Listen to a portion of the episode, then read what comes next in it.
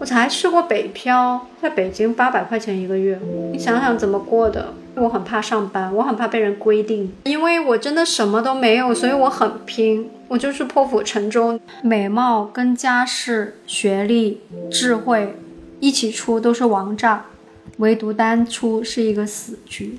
一个美貌但是没有脑子的女人。行走在这个娱乐圈里面，就像一个三岁小孩抱着金元宝走过闹市。我就觉得我在做这些事情的时候很快乐，只要我不被流量挟持。KOL 也是媒体，自媒体也是媒体，你要有媒体的良心，在没有搞清楚事情之前，不要轻易发声。你因为现在社交媒体非常发达，你有才华的话，你在上面发东西，一定会有人看见的。你看到负面评论就不错了，证明你还红呢。你看不到评论的时候才是最可怕的。很喜欢去表达自我，但是很缺乏自我，所以也导致很多内容同质化。所以现在内容创作者他不快乐了，因为他已经不是内容创作者，他只是一个内容制造机。金钱也好，光鲜也好，我全部给你，但是有一个条件，就是我当年做的事情，你照样做一遍，你会做吗？我从小其实挺爱出风头的，就 我个性本来就是比较张扬的人，但是因为我的家庭原因，我妈妈对我的打压蛮多的。这个我们上次聊天的时候我跟你说过，就是可能因为她自己的不自信，她会投射到我的身上，所以我很小的时候，她就一直跟我说“枪打出头鸟”。就一个十几岁的小孩说这个，小孩就一脸懵的看着你。对我就是那个时候，他一直都。都是认为人不要太出风头。有些人他是美不自知，我是不美，但是我也觉得自己很美。因为就你小时候觉得自己很美，因为小的时候我好像比其他小孩都早熟一点。其实说早熟也不算，就是比如说唱歌跳舞，你是喜欢的，你是比。其他小孩子那个年龄还在腼腆，但是你已经很活泼了，那大家就会把你广东这边哈，我爸爸的同事他们就会把我定义为早熟。然后我其实觉得我那时候的表现欲已经比别人要强，包括学校的舞蹈表演啊，还有出黑板报啊什么，就是文娱类、文艺类的，我其实都参与。所以我那时候就知道自己是一个其实个性比较张扬的人。我爸爸的同事当时一直就是那些小姐姐们。就会一直夸我长得漂亮，所以我那时候觉得我自己是漂亮的。但是我妈妈整体看来她不是漂亮的人，所以她可能会有点自卑，所以她一直就会打压我，然后以至于我这种性格，其实我也没有理会她，什么枪打出头鸟，关我什么事？你当时也不懂是什么鬼？对对，其实我不是很听得懂。但是到了高中的时候，因为我的个性很张扬嘛，然后我又当时是画画，我的专业课挺厉害的，然后。你又就是你又有点料又拽，对吧？你要是没 你要是没料你拽的话，别人也就不理你，当你是个傻子就算了。但是我那时候其实有点本事，然后又要很张扬很拽，然后同学就会来打压你，女同学之间会排挤你，然后也会传一些呃绯闻吧，就是不是绯闻？你是明星吗？就传一些关于你不好的一些东西，然后这些风言风语一加起来。就搅和的你的中学生活就一团糟。从那个时候起，包括这个东西一直延续到我后来去艺考的路上、培训班的路上。我以为我离开这个学校就好了，但是没完。只要有人跟你同一个画室，还是有人会这样搅风搅雨。再加上你一直还是很拽，而且你一直还是画的很好，然后这些东西就一直缠绕着你。我那时候其实已经深深的知道我妈妈说的那句话是什么意思。嗯，你指的拽是说你的性格上很，比如说我就是很厉害，或者说我啊，我就是很厉害。我是说 你们都是垃圾，就在座各位都是垃圾。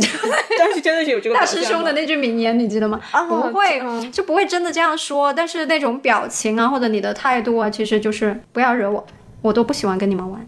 你觉得这种态度是什么原因呢？就是你从小就觉得我我就是这样，还是说我因为到了画画的时候才这样？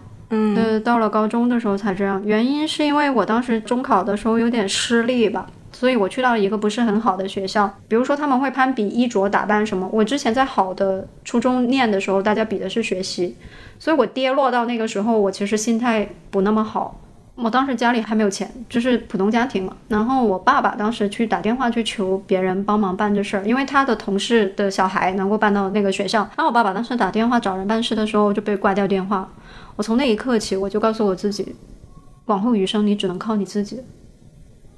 嗯，因为现在你你看见了，就是你爸爸去求人的时候会遭别人这样泼冷水，会遭别人这样挂电话，那你以后你能依靠谁啊？你还是要靠你自己。突然间就青春期的时候就明白了这两样东西。第一个就是我妈妈说的那句话“枪打出头鸟”，我终于明白是怎么回事儿。第二个就是我终于明白了，我这辈子以后我只能靠我自己。就那个时候就有这个想法。当时高考失利这个原因是中考失利，嗯，中考失利是没有什么原因，就是觉得突然间。哎呀，初一的时候人进去。是重点，人家玩你也跟着玩，人家富二代玩你也跟着玩，然后一群同学整天不学好的那种。我女儿今天还问我，你干过最叛逆的事情是什么？我说恐怕不不太能跟你分享。所以，我可以这么理解吗？就是你从小觉得自己厉害那会儿是没有任何就是。原生家庭原因，只是说你自己觉得自己很。但我从小我也知道我画画厉害啊，我从小就是黑板报啊、写字啊什么的，老师都夸嘛，然后你自自己就知道自己很厉害。嗯。然后到了画画的时候，每一个老师哪怕不同流派的，他都会承认我是好的。包括我们当时老师在外面自己带班，然后很多学生想进去，我们学校的就是交钱都进不了，因为那个。画室的升学率很高，然后就是挤破头想要进去，老师还得挑人。然后当时我跟的是另外一个画室学画画，一个很小的画室。当时那个很受欢迎的老师就过来跟我说：“他说你来我们画室画吧，你现在这种画法不行的，可能会考不上。他你来我们这边，我觉得是考广美是很有希望的。”然后老师这么说，我当时还很拿这个到处说。而且我还没去他的画室，你说是不是很该死？所以有些时候人受的生活的揍是应该的。我就很欠揍。为什么你这么欠揍？就是当。我真的很好奇，比如说人家都是，比如说我就在这方面优秀，那我就优秀好了，你干嘛要表现出来带刺的一面，证明哎，你我觉得青春期可能脑部发育不是很健 全嘛，真的，就是，而且你其实一个人拽，我觉得很大一部分原因可能他平时是很自卑的，他一下子有了他自己优优势的东西，他可能就迫不及待要拿给你看，你看我多优秀，就是那种，所以我觉得是出于以前的一些自卑或者什么。我不知道你这么美，你这么专业那么好，你有啥可自卑的？当时那个时候也没有，其实我也不知道算不算美。不是啊，因为其我都说了，你掉落到那个学校的时候，大家攀比的是打扮穿着。那你们读大学的时候应该也有吧？只不过我们会更早一点，因为学校不是很好嘛。然后大家攀比的时候，你就会觉得这群人很幼稚，而且你又没有这个能力去跟他们攀比，因为你家庭的。第一个是经济条件，第二个是我家教确实很严，我晚上是不能出去的，就过了六点钟我是不能出门的，所以当时同学也也就是叫你出去玩，你屡次不能出去，那你也会跟大家其实是脱离的。所以我现在跟我女儿相处的时候，我其实在想，你尽量不要限制的太多了，因为他有他的社交圈，他一旦失去跟他同伴的这些认可或者什么，其实对他的心理来说是不健康的，我觉得。我当时就挺扭曲的，我觉得我又不能跟他们像正常朋友一样交往，因为别人出去玩我都不能去，我连中午不回家吃饭都不能。那，你同学总会出去玩的嘛。然后第二个就是，大家如果你不比学习，比的是这些东西的时候，那我的优势不就像没有了一样吗？所以我当时也很别扭。是，其实我觉得就是从小性格外向吧，然后到了大一点的时候，那是一毕业就当 KOL 了没有，我一毕业就结婚了。嗯。我一毕业就结婚了，然后结婚当时在家没什么事情做，因为我我当时怀孕了，我就不工作了，我就辞职了。家里没什么事情做，然后就跟别人发点东西或者什么，你觉得这种东西我也能发，因为以前的起点很门槛很低，因为发图文就可以。你本身读服装设计的，你第一你化妆是你的。选修科目之一，不、主修科目之一，就要算学分的，就很重视的一门功课。那你又是学过的服装与造型，然后再加上 P 图也是一门功课，不多少，正好正好。然后我觉得、啊，你们这种都能玩，那我也能啊。而且我当时我前夫挺喜欢玩单反的，我家我家也有相机什么，他也能帮我拍一点。当大家都是门槛很低，刚入门的时候，你做这些东西就很容易了。当时淘宝上面有推送的一个弹窗，那个弹窗就会推流。当时还有人手去甄别这些稿件的好坏，里面的管理员觉得你说你也玩过 BBS 吧？嗯嗯，他觉得你的东西 OK，他就会推到弹窗那边。你想想当时。多少人非典之后，多少人去网购啊什么的，大家都能看见这个弹窗，就你一打开那个旺旺就跳出来这个东西。哦我那个时候已经接近尾尾声了，就是我接触 BBS 的时候，已经已经快消弭了。哦对，但是我有印象，你有印象，但是你有玩过旺旺吧？以前有对，然后它一打开就会弹出一个窗口，然后那个窗窗口就会出现你前后对比特别悬殊的两张图片，然后大家就会点进去。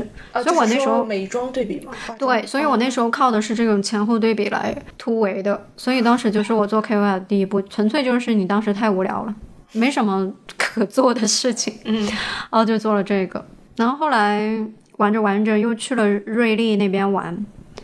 因为淘宝那边那时候也挺糟糕的，因为小二手上职权太大了，就当时的管理员，官方的管理员就是不是招募的那种管理员，是官方，我们都叫小二嘛。他们就开始有些人就开始搞事情了，又封杀，就是你跟他吵架什么要封杀你，因为你说话有点不好听或者什么得罪了，你封杀就封杀呗。然后当时瑞丽刚刚从开始做化妆品库嘛，他们，然后就说要一些你原来发的内容可以发到这边来，就你搬运就可以了。然后我就全搬过去，像一个比赛一样的，就是谁的帖子多，谁的流量高，然后最后就获一个奖。奖了我一个芬迪的法棍包。我两年前法棍包又反潮的时候，我还把那只包三千块钱卖出去了。十年的法棍，奢侈品确实挺保值的。嗯，而且搬运过来之后呢，你当时不知道，但是它其实是你职业生涯的一个升华。然后你突然间你跟这边闹掰了，那你只能跳到瑞丽，瑞丽全是大牌啊，什么真的全是大牌。当时什么 Chanel 啊，什么迪奥啊，还有哪怕次一点的也是什么彼得罗夫啊，这些当时都是挺炙手可热的，雅顿的这些炙手可热的品牌。货转服了。对，然后就当时就一下子哇，我拿到了人生第一个 Fendi，我就觉得哇，好神奇啊！虽然我也不知道那包有什么好的，然后呃而且还邀请我们到上海玩，去参加他的颁奖典礼，然后你还是觉得很开心的一件事儿，你见证了这么盛大的一场嗯，活动，全国性的哦。然后后来，这已这已经真的很初代、很初代的东西。最近还有人在小红书上，我记得二十年前的你，呃 真的吗？这种不是不是二十年前，他说他二十岁的时候在淘宝上面认识我，啊对，然后真的是老粉了。我说我想抱抱你，可以吗？他说当然可以，然后我就发了个抱抱的表情在小红书上。嗯嗯，那时候是真的有人认得的。我记得我飞去丽江玩的时候，大概是六七年前。我飞去丽江玩的时候，我住在我朋友家的客栈，居然有粉丝认得。然后所以初期还是很很对，他跑到跑到微博上问，哦他说这是你吗？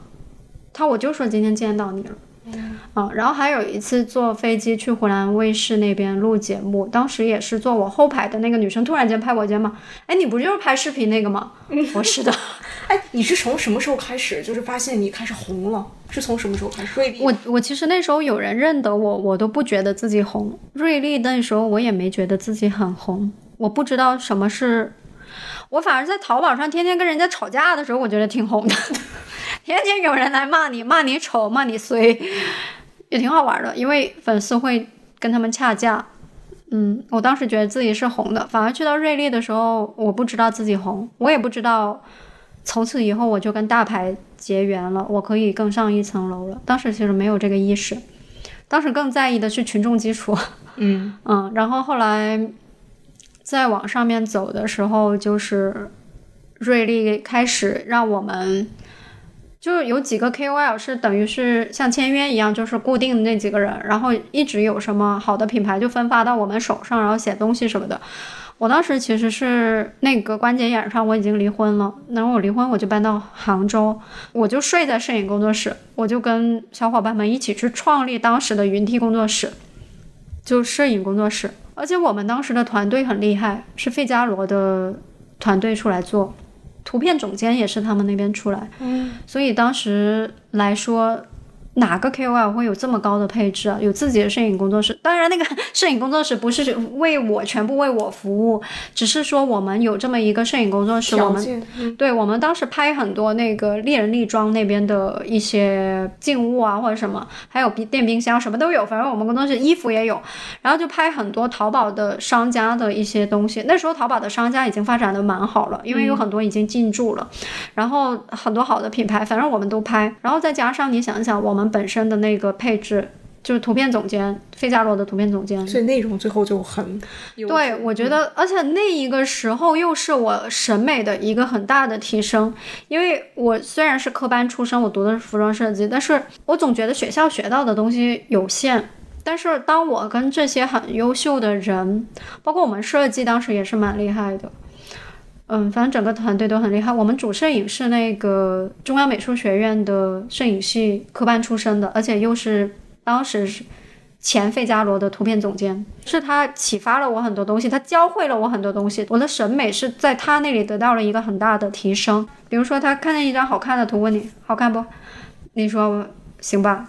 他说：“我告诉你，它好看在哪儿，就跟你这样分享。我们也会一起出去拍东西，包括拍我的内容。因为以前就流行非主流嘛，但其实我的年龄已经不适合非主流了。那当大家都戴着大美瞳，留着那种很奇怪的发型，穿着很露胸的衣服的时候。”我的摄影就跟我说：“他说你不能穿这样的衣服。他说你本身就没有这个优势，就于年龄或者你的身材，你都不是这一类型。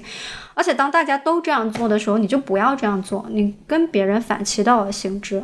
所以当时我一般穿这么高 高领，就知性。而且我当时就是很喜欢穿全身都是白的衣服或者裙子，然后留了很长的头发。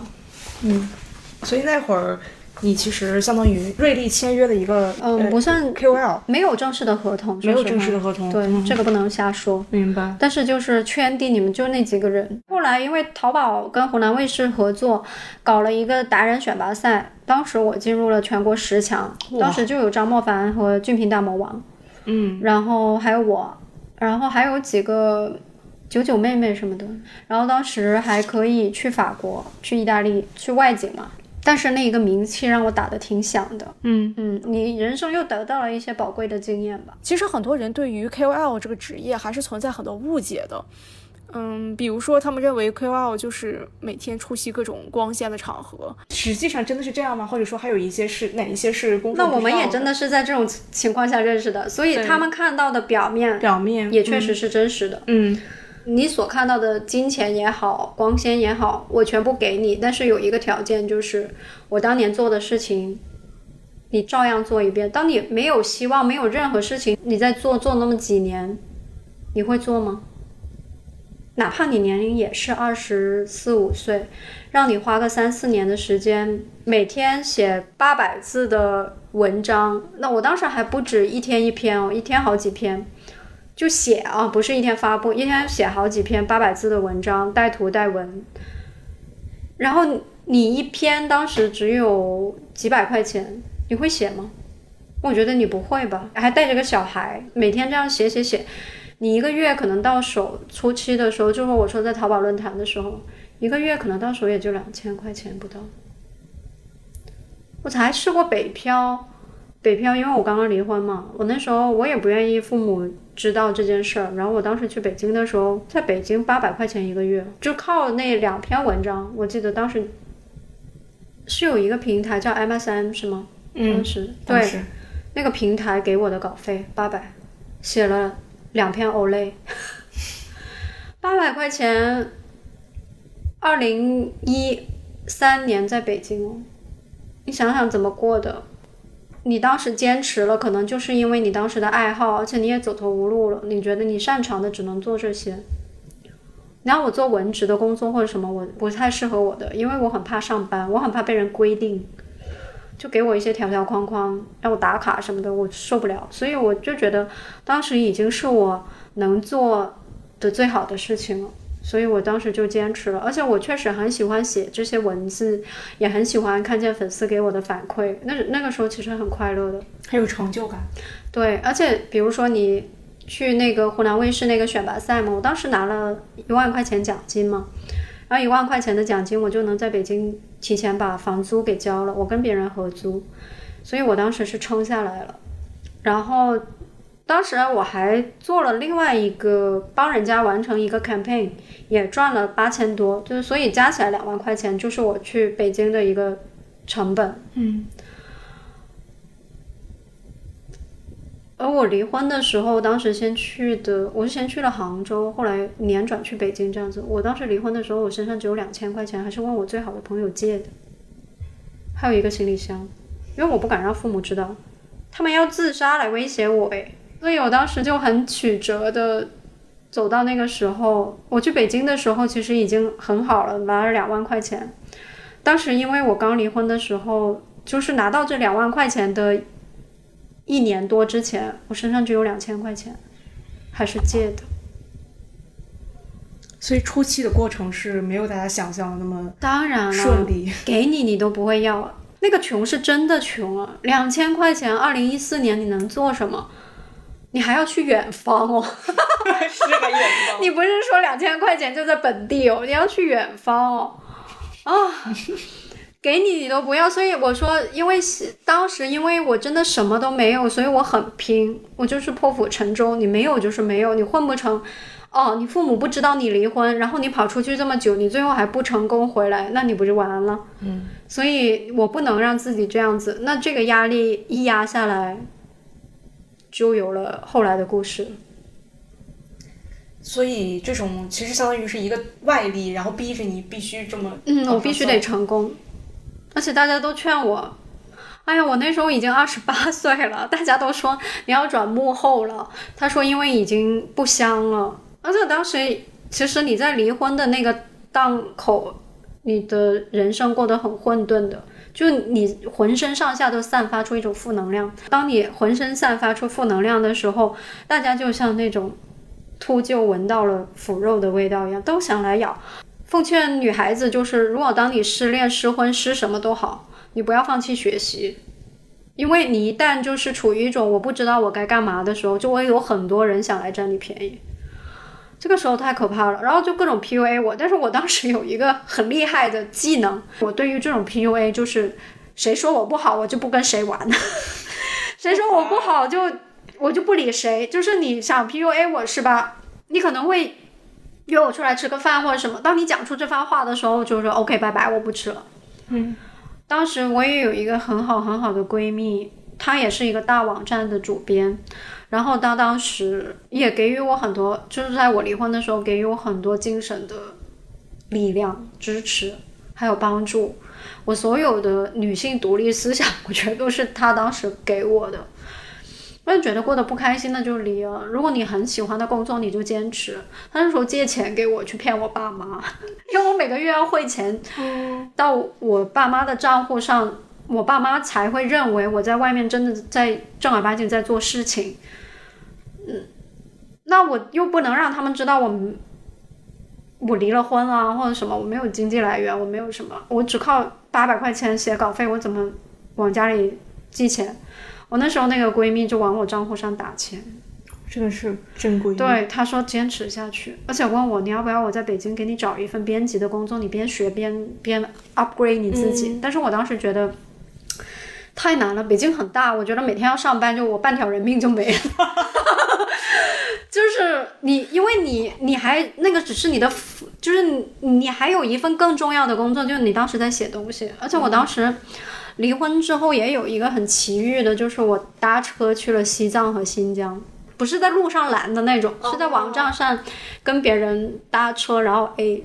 哎呀，你这个我觉得都不能剪进去，我觉得会误导很多人，因为那因为很危险的。我只是那时候很幸运，万万不建议大家这么做。但我当时做了，而且我还跟这群人都保持了很好的友谊。做了啥？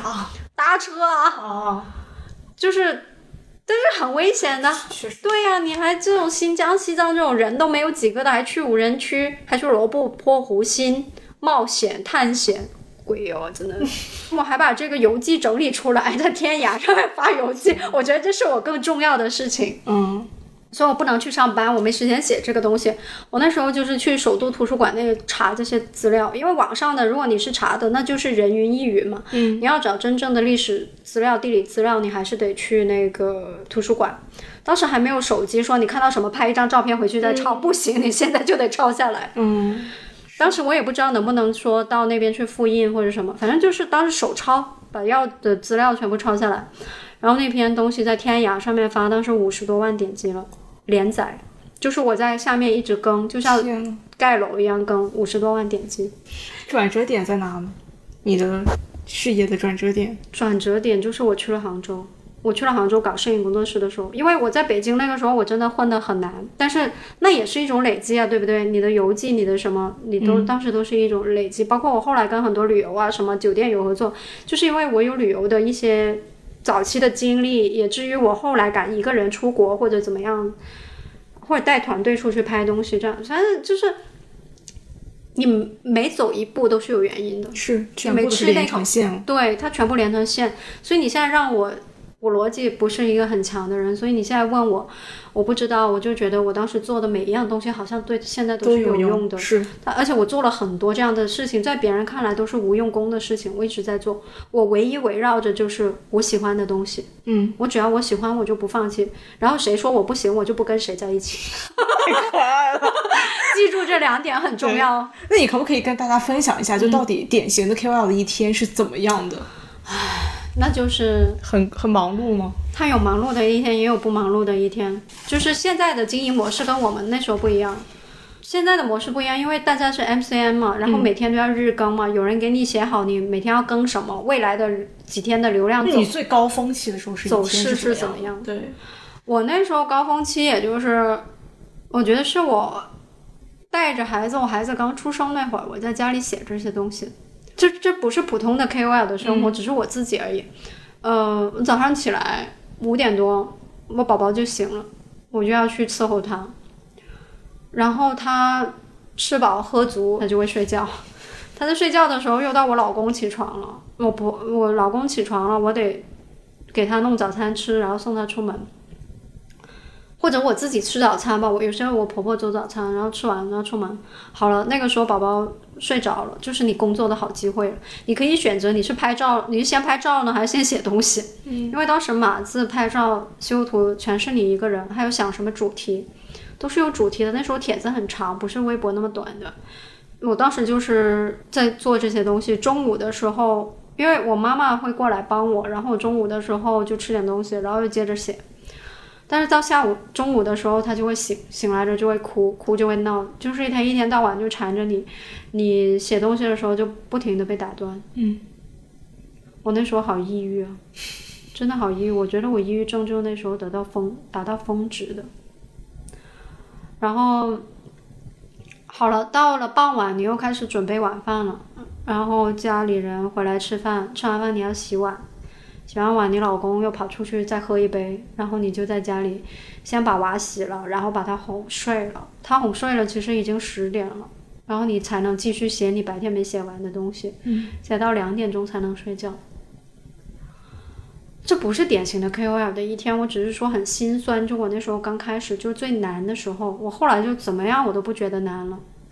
就比如说我早上五点钟起来赶飞机，赶到现场。啊，给你分享一个比较有趣的事情吧。我那时候拍迷上的一个视频，嗯，不是 TVC，就是他们的一个在网络上宣传的视频。因为韩国当时发展这些东西比较快嘛，嗯，所以他们把这种模式带到国内。然后我当时，呃，我记得我那时候是不知道第 N 次去西藏了。我跟我朋友，我朋友开车，然后快要到拉萨的时候，我接到了一个电话，然后就问我：“你拍过广广告吗？”我说。有，其实我当时是零，我没有拍过广广告，就没有拍过视频类的东西。TVC 吗？对 TVC，你就当 TVC 吧。但当时他们也不觉得这个是 TVC，因为不是在主流媒体上，呃，投放什么的。OK，Anyway，、当时就是说你拍过吗？我说有，但其实是没有。然后这也是我婆婆教我的。我婆婆是就前婆婆是一个很大胆也很就机会来了，先抓住，对那些对，但是我爸妈就很老实的人，他们从来没有教过我这些，所以你说你在上一段婚姻里面搞成这样，但是你也得到了很多这些东西啊。然后我婆婆就是什么都鼓励你，先做了再说。然后我当时她迷上那边问我你拍过吗？我说拍过。我说好，他说我们现在要找人过来拍，但在北京，你能过来吗？我说能。当时我第二天，第二天就不是他联系我，应该是前几天，但是到了我去拉萨的前一天确认了这件事儿，然后当时的费用还蛮高的，所以我二话不说，我刚到拉萨，第二天凌晨五点钟，我坐飞机过去北京，就为了拍这条广告。当时全是韩国的团队过来，然后他们非常专业，非常专业，就不愧是综艺出身嘛，哈。嗯嗯，画面拍的很美，完全就不是当时国内那种看上去颜色都很糟糕的那种。他们调色什么，当时都调色电地方电视台的调色都不行的。然后他们过来拍，哇，好美啊，灯光打得好漂亮。但是他们给我的那张台词，我根本背不过来。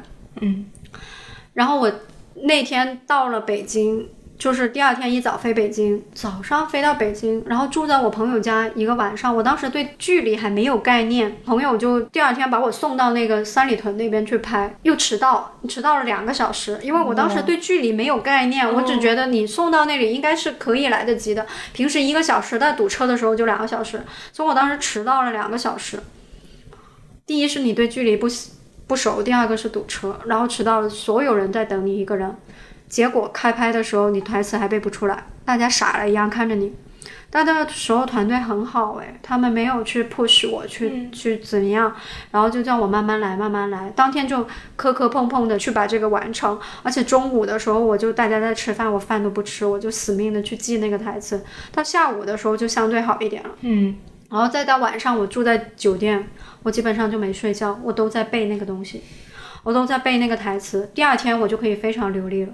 但是我十分抱歉，因为我整整耽误了别人一天的时间，又迟到，台词又记不牢，你到底是什么鬼？但还好那个时候真的，我觉得他们好宽容的，我好感恩啊，好宽容，就是大家都磕磕碰碰都都安慰着你，然后就就最后就完成了，顺利的完成了。当时那个心情其实很焦虑的，没有提词器，嗯，你只能生背，当时没有提词器。啊，怎么过来的不知道，就觉得很很不可思议。一天就是不停的，无非就是早起拍片，晚收工，应酬，就是你还得跟客户搞好关系，出去喝喝酒聊聊天，这样我觉得这些都不算苦了。就相对于你你那个时候那些苦，真的都不算什么。后续就是很顺理成章的事情，就是有一个勤奋都是最底线了，就是对你勤奋是最底线，所以现在不是很多人 diss 演员太那个了吗？嗯。其实我觉得真的，你当一个 KOL 都尚且如此。更不用说演员，天对。天拍个戏都在那待着。比如说你每天去写这东西，你可能一开始会有新鲜感嘛，但是你长久了，比如说你一直写，一直写，会不会有一种没有，我我已经很乏味了，嗯，我最后就写不出东西，但是我又很焦虑，最后怎么去打破这种没有打破，我到现在都没打破。当标准化的制造公式和自己真正想要分享的内容出现冲突时，你怎么面对这个问题？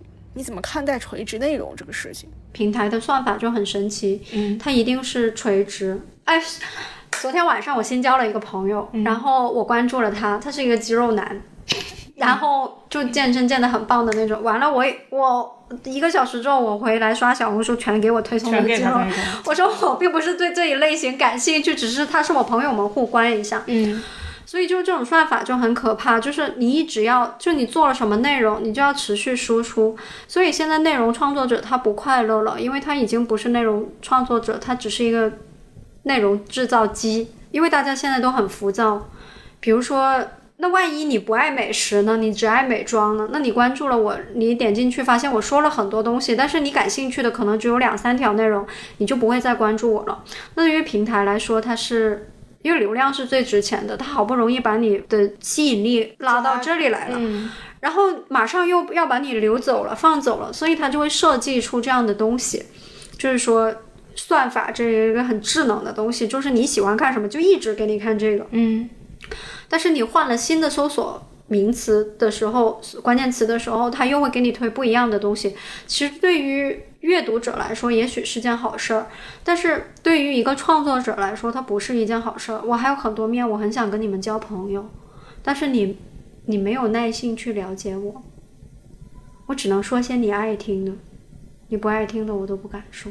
你创作的时候，他会要求你，比如说，他会很细化，就比如说你是画眉毛那一条特别多人看，因为你可能讲的特别详细。那你下次画嘴唇就没有那么多人看了，它就会推送没有那么的，我我也不知道怎么搞法，反正就是，但我不可能一直画眉毛，它也是很枯燥的。对，对于一个创作者来说，我一直在做这个事情，其实我也觉得很无聊，所以就很没趣，变得很没趣，就做这些东西做腻了。嗯，而且现在大家都要求日更，哇天啊！我要是没有团队的话，我怎么去日更？而你又要想一想了，为什么我会有团队？因为我要赚你钱啊。但你们就爱看这种啊，不是吗？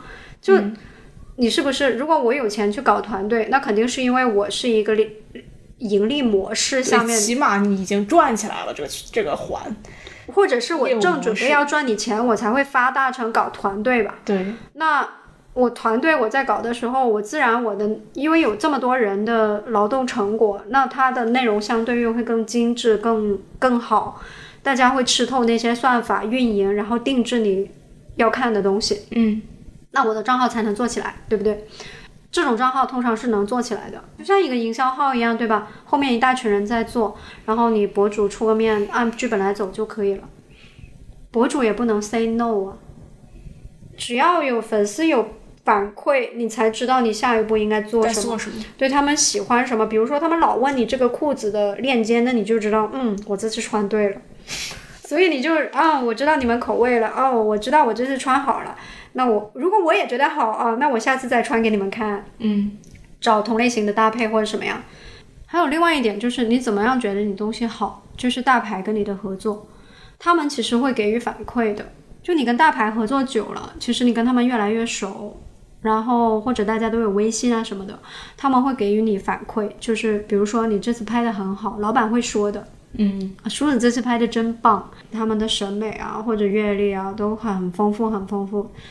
我其实进入这个行业最大的收获，并不是说你奢华酒店啊或者钱啊什么，而是你认识了一些很厉害、很厉害的人，你从他们身上看到了你平时看不到的闪光点。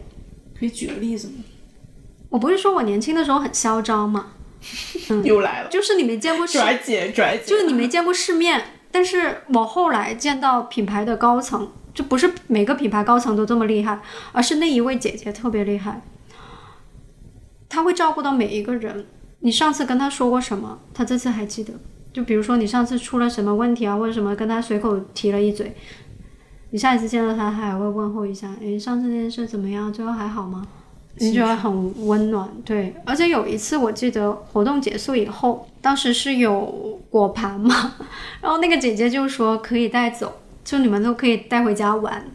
就比如说有一次是那个玫瑰花，她说你大家喜欢就可以带走，因为晚宴结束之后这些东西其实都会变成干垃圾，所以她就会认为你们要是能带走的话也很好。然后。我们当时就兴高采烈，一人捧一个走，因为经过他们精心设计，这些东西都是非常漂亮。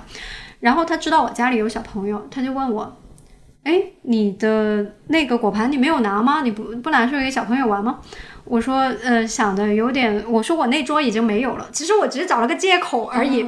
然后我说我那桌已经没有了。然后那个姐姐说：等一下，亲自去给我拿了一个过来，亲手递给我，拿回去给小朋友吧。”那你也很开心啊，我就觉得，哇，真的，就你就会觉得这些细节很重要，很温暖人。还有就是他每一次收到礼物，我相信会有很多人送他礼物的。他每一次收到礼物，他都会在微信跟我说声谢谢。连我自己收到品牌的礼物，我都没有挨个的这样说去说谢谢。嗯，包括参加很多品牌的活动的时候，我们可以看到很多珍贵的艺术展。或者是他们一些历史资料，其实，比如说前两年迪奥在上海的那个大展，就很值得去看。那个梦之设计师，嗯，很值得去看。他在深圳和成都的相对比较小，他在上海那个其实非常大，而且持续时间非常长，非常详细，还有很多呃当时历任设计师做的一些作品都运过来，就会看着这些东西这么美好的呈现，而且他们还会。就你跟他们关系比较好，他们还会讲一些趣闻给你听，就当时发生的，那反正很有趣。而且我自己本身是读服装设计的，我觉得我哪怕现在不能从事这一个行业，但是我能接触接触到，我已经很幸运了。接触到这么顶流的设计师所做的东西，所一些亲笔画出来的手稿什么，我都觉得看着觉得很感动。嗯，很多东西我发现它不用是实用的，包括我们现在做内容。我觉得它不一定是实用的，它就是美就够了。嗯，美是第一生产力，我觉得。我在很早的时候，我会鼓励大家买买买。你 follow 一个博主，你可能跟着他一起成长。他又走弯路的时候，我那时候是没见过世面，我就是要买买买。我没见过，我没穿过，我没吃过，我没享受过，我为什么不做呀？对啊，我有这个机会，我肯定就是买买买。然后我也鼓励大家买买买。到现在，我的粉丝都知道。我有很多搭配的衣服是已经是五年前的了，但是我没有扔，我仍然把它保存的很好。啊，我们当时学服装设计还有一个洗涤与保养，用上了。对你，你姐姐应该也，呃，我妹妹对，对妹妹也是，对对，就是教你怎么去存放这些衣服，怎么去保养。然后我的衣服、鞋子全部都保养的很好，我定期就会送去清理，送去洗，可能。几年下来，它它的这个清洗费已经跟它费用相当，但是你觉得这些东西它是旧有旧的味道，你不觉得一个人穿着全身簇新的站在你面前很滑稽吗？嗯，就是好像全部身上恨不得都堆给你看的那种，我今天全身都是新买的，就那样，就是有一种喜感在里面吧。然后当你有一些衣服，它是有。有回忆的，也有一些痕迹在里面的时候，尤其是羊绒厚重一些的，其实它有些地方有一些磨毛或者泛白，其实是很有味道的。包括风衣，Burberry 的风衣，它领角啊什么的。那我现在也很多粉丝，他们都知道我有很多衣服、鞋子都是好多年前的，但是比如说我也会继续买新的，然后把它们交叉着去搭配。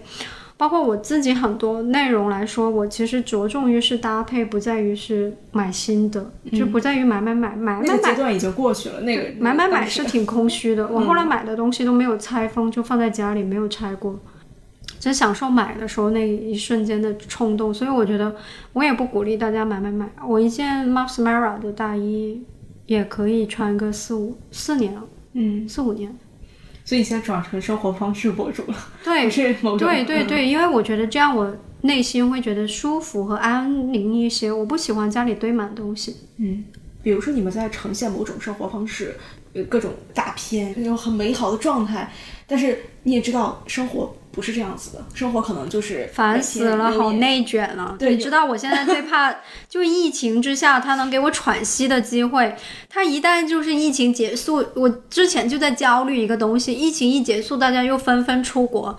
我确实觉得风景很美，但是如果让我带着摄影团队长途跋涉的去拍拍拍的时候，我其实觉得我不想去。但是当大家内卷的时候，你也要跟着卷，你是被卷的那一个。我能拍出来啊，我不是不能啊，我有这个能力啊，所以我也跟着卷。他这种卷，我觉得一点都不快乐。我觉得去有时候也想说，我把相机扔了，好好养。对呀，我就好好去个旅游啊！我以前去旅游可开心了，我又不用化妆，就整天在。就以前去西藏的时候嘛，也没有这个条件，就一路上当时的环境挺差的。很开心的，你就忙着跟朋友聊天，你就做一些最简单的记录。你甚至当时，因为你不靠这个吃饭，你不记录也行。你记录只是出于你自己兴趣，你记录的只是你的文字。我记得我当年写那篇游记的时候，我在车上摊开我的日记本就在写。我后来写那篇游记，所有的素材就是基于我那本日记本，就旅途中的游记。你那时候去创作这些东西，你是很快乐的，就由心而发那种。对，也没有人知道我是个美妆博主。后来那篇游记火了，就有些人认出来了，因为我有我的照片，正面的照片。那早期写的时候，我没放天涯跟那个是有有壁垒的嘛，然后大家都不知道我是谁。我也可以写得很好啊。我当时就很享受这种这种东西。我现在最难过的是，别人一直会告诉我图文已经不行，你要做做视频了，或者你要做什么。特别，我特别不同意这一点。为什么呢？因为我觉得看图文的人一直都在，只不过现在那些原来不看图文也不看视视频，什么都不看的人，他们多出来了看视频了。大家都因为视频多了，但实际上图文那帮人一一直都在。我有些时候找干货的内容，我也不喜欢看视频，因为我觉得口水口水太多了，我只想知道重点。我也是，我也是这样。对，我其实问过很多 KOL 一个问题，就是你们怎么处理这种啊、我一分钟在台上，然后一分钟回到生活当中那种心理的落差感。啊，好难的。是吧？因为我记得我我印象很深的就是我看那个 BigBang 演唱会，我记得我当时大三时候去南昌看了现场，然后我看完之后，那个台子不是把他们送下去嘛，就是有一个那个演唱会结束的时候，我就我就回回到家，我就意犹未尽，我在想说啊、我还想听他们唱，但是我就在想，哎，我在我现在在刷牙，哎，那他们应该在干嘛？应该也在刷牙吧？然后我第二天我就开始看那个纪录片，呃，呃不是第二天，就是过一段时间我看纪录片，我就 你好可爱。就看到那个权志龙在那个那个片子里面去演出来，他当时参加完那个演唱会的时候的那个状态，就特别悲伤。我可能人家也不想呈现这种悲伤，但是我看出来的就是那种很忧伤。比如说，他说就是从那种非常就是众星捧月的感觉，然后回到现实生活中，他就一个人回到酒店，关上门，然后就躺在这儿。就是非常累，然后就说什么，就是很，因为那个纪录片其实很压抑的，就是你会看完就会觉得，因为你在台上的时候就是 burning，啊，对对，就炸烧然后回到对现实生活中那个落差感，因为他的快乐我跟你。讲，真的，我觉得我人生最嗨的时候就走红毯的时候，因为我也参加过大秀的那种。我走红毯不是走 T 台，就是你在镁光镁光灯下很聚焦的时候，其实你你 dress up，然后你会整个人容光焕发，就是你你一下子就被提到很高。掌声、鲜花、镁光灯，其实都很让人兴奋、着迷不已。就是想永远留在那一刻。嗯，哪怕一刻，嗯，也其实我觉得照片它是一个很好的东西，它就帮你定格了。我没有那么喜欢用视频记录，是因为它要靠一些媒体来承载，但是照片你可以拿到手里，你可以把它冲印出来。所以我能理解明星为什么他会很空虚，就是他们会玩各种刺激的东西，因为在舞台想维持住那种，对，他在舞台上他感受过的高光和亢奋，和他创作带来的这种喜悦感、澎澎澎湃感，其实是很少有东西可以代替。但是他在，那你这种始终是少数啊！你要是长期的这样，就演唱会，我由得你开一年三百六十五场，你身体也吃不消。那你在静停下来的时候，你会做什么？你只会寻求刺激。所以我不赞同，但是我能理解。嗯，比如说我完成了一个难度很高的工作，我得到赞许，包括我拍出一条很完美的广告片的时候，你们看到骂广告狗广告狗的时候，其实我花了很多心思去做出一条这么精美的片子的时候，我也是很亢奋，我也是很快乐。然后品牌的人都在夸你，然后大家朋友圈里面大家都说你美的时候，你还是很开心的，而且是经过努力之后得到的快乐，对。对，那种兴奋跟你打一盘游戏赢了那种兴奋是不一样的。嗯，或者看一个视频，你觉得很好笑、很开心，那种开心跟你完成工作之后得到的那种成就感。成就感是不一样的。你现在经历这么多，做了十二年了 KOL，、嗯你觉得从现在回过头去看，或者说从现在这个时间点，你再去回看你整个这产生内容的这个流程，你觉得哪一个环节是你就现在还是很享受的？或者说，我拿我举例子啊，我觉得录播课这个事情，我可以就是很坦诚的跟你讲，我特别不喜欢做后期，就是我不喜欢、呃。回去，然后给他搞什么，所以我就让团队人搞。但是我特别享受这个过程，就是我很喜欢采访的过程对，就是啊，我突然间对方有一个观点是我从来没有听过的，或者说你的这个故事，包括你刚刚分享的这些故事，让我特别感动，我就不知道我为什么就感动，然后就就这是我很享受的过程，但是我真的很烦，就是回去剪，然后就那种，所以我就把这块播出去。因为你觉得这东西你已经吃过了，然后再吃一遍，你就觉得没有没有味道了。也许吧，但是就、那回回到你，就是你觉得这个 KOL 的这个流程当中，有哪些是你真的你花你给你钱，你不 OK，我给你钱知道了你都想做？我回答你这个问题，我最兴奋的时候就拍摄的时候，当下摄影师抓抓到了很漂亮的照片。我的摄影师跟我一样是个妈妈，我们每到了四点钟都说啊，这个时间点的活动我们不能参加，因为要去接小孩了。很滑稽，是不是？当然有很重要的时候，我们会把这些东西推掉，但是一般来说，我们就是到了四点钟，就你要么就晚晚一点拍，你要么就早一点拍，我们到四点钟就要收工了，因为我要接小孩。嗯，但没有人看得出来，因为我觉得我我自己对自己的保养来说还是很有信心的，包括你心态也一直年轻，那你整个人其实还是很活泼、很很有朝气的一种感觉吧。每次我最开心的时候就是他拍到一张很好看的照片，然后说快来快来快来快来，然后我说哇这张好，然后他就会在里面储存一下，就做一个记号，在相机里面就做记号。他晚上回去导片的时候，他就知道这张照片。而且我们就像猜谜一样，就是他把先选好的先不告诉我，让我选，然后发现选出来，因为我们合作时间长，相似的，对，重合度很高。我们去植物园那里玩嘛，他说我挺羡慕那些老法师们的，就还带个小啤酒，拍完拍完之后还在那里喝点小酒吃点东西，对，多舒服啊！我说可以的，等我们以后孩子都大了，我带个小丝巾过来，我们也这样拍，我举起小丝巾的那个会的那种。我说我们老了也可以这样拍。我我作为一个外行，我不太理解，就是你拍一个好的照片，你的这种快乐，我我的确我我可能能理解那个层面，就是你记录下你最美的一个时候。嗯，但除此除此之外，或者说你觉得这个东西可以给甲方爸爸一个好的回馈，这件事情让你很快乐，还是说你有别的原因？我只是把我自己拍漂亮了，我就很快乐。哇，是自重要嗨吗的自我修养，就是不是，我觉得，我觉得从小大家也认为我是一个很自恋的人，嗯我也不知道为什么，就是啊、自恋就自恋吧，随便吧，反正你后来发现自恋也没，只要你在在这个领域以内，你自恋也是一种好的品质，那你就会觉得很开心。我好像有一种被保护了的感觉。我以前自恋的时候，我会被同学嘲笑或者 diss，我觉得这个是也是我蛮难受的一个成长过程吧。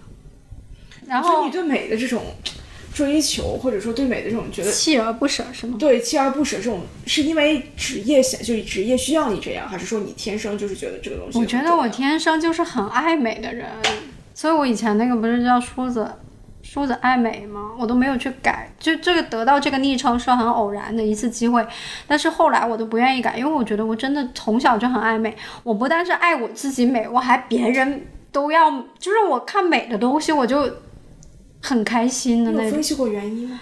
我不知道啊，我小时候就是，甚至这样子，我如果今天看到了这这幅画很美，就我看同学的画册，就是人家爸爸妈妈买的那种画册，我觉得很美，但是我又不能据为己有的时候，我就把它画下来，那就是我的。我当时家里很多这样的画的，我家我爸爸妈妈从单位里面拿到的那些便签纸，就半透明的那种，你可以盖在东西上面就把它描下来的那种。我刚开始是描，后来描着描着我就能自己画了。对呀、我对美的东西我留不住，我就把它画下来。就既然会有这样的想法，你就是六七岁开始就有这种意识，我也不。终于知道你为什么喜欢拍好看的照片啊，对呀、就很变态。我我不单只要我自己美，我还所有美的东西我都喜欢，都想拥有。现在又沉迷于家具，外界对你的评价好像不是你变美的一个动力，你更希望的是自己。嗯，我我自己觉得我美了。嗯，对。当然，外界的评价其实也有的，你会通过大家的评价，觉得你自己美不美啊？这样。嗯，有的时候你会不会觉得，就是你在美的这个过程当中，经历了这十年往美的这个道路上走的过程当中，你会不会觉得自自己被某种审美系统给会有的，因为有些手术我其实觉得我不应该去做的，但是我当时受了大众的审美所影响，我也去做了，但是我做了，其实我觉得还不好看，还是我原来更好看容貌焦虑在中嗯国其实还挺，就尤其最近这个啊！你一定要保留你的特色，你不要太被某书上某某什么上洗脑，因为你知道吗？他就是先给你制造出一个标准，然后你达不到，大多数人达不到这个标准，然后就煽动这种焦虑，然后你就会去寻找，然后他再给你提出一个解决这个东西的办法，然后你就落入里其中。在网红刚兴起的时候，会有流行一个词叫网红脸，嗯。然后包括大家都往着同一个审美标准上去走，嗯。比如说大家都有一个审美的同样一个审美标准，然后也也有一些各种兴盛的美图工具，美丽变得越来越趋同了，不管是从审美工具上，大家都用这种美图秀秀啊，然后各种瘦脸，然后让就大家的审美特别统一化。我就跟你这么说吧，以前很流行非主流，是不是？但是它只是化妆。我告诉你，要是这东西纹你脸上了，你在若干年后，你当时肯定觉得特别美的哦。你觉得它那时候很美，是不是？在你脸上焊死在你的脸上了，你在十年之后看你自己，你会觉得恶心吗？哦，你好庆幸它只是化妆，对不对？对，对，现在其实你你现在看来网红的脸怎么怎么好看，过十年之后，也许你会觉得哇，这张脸好难看，嗯，它怎么那么不自然？但是你你想把它回复的时候已经很难了。但是国内的审美就是化妆你还能洗，但是国内的审美就是喜欢大大众的审美还是趋同于网红脸嘛，就是眼睛大、尖下巴，就是国内现在审美就是这样啊。但是若干年后？呢？若干年后，他我觉得他一定会往一个更多元的方向对啊，所以所以说大家千万不要被这个东西所洗脑。是如果你觉得双眼皮很好看，你觉得你单眼皮让你非常不自信，非常难受，很难受，很难受，很难受，那你就去把它割了。但是你不要因为现在大家说双眼皮好看，你就去割，因为你现在已经可以看到之前割大欧式的那些已经很后悔了，已经去调了。那万一他过两年就流行这种单眼皮呢？所以你如果认为它对你是，比如说我的牙齿，它确实影响到我觉得自信啊或者什么，它已经影响到我这些点了，所以我要去做它。但是我不会说，因为别人说我眼皮不够宽，我去割一个宽的。以前很多人叫我去开眼角，因为我的眼角是尖的，我当时就不开。你们不用劝了，我就不是不会开，我也不会把它割得很宽，因为我觉得这是我的特色。张曼玉的眼睛不也是这样吗？所以我觉得就是她的特色啊，那这是我的特色。我要是都搞成标准化了，你们也许就不认得我了。所以我在变美的路上有一些我是没有妥协的。嗯，嗯，以前很流行开眼角，你是知道的。是的，所以我现在我有前一段时间我去北京的时候，我在坐高铁，然后旁边坐了一个很漂亮的女生，然后她就开始化妆，就快要到站的时候，她就开始化妆，然后就跟我说话。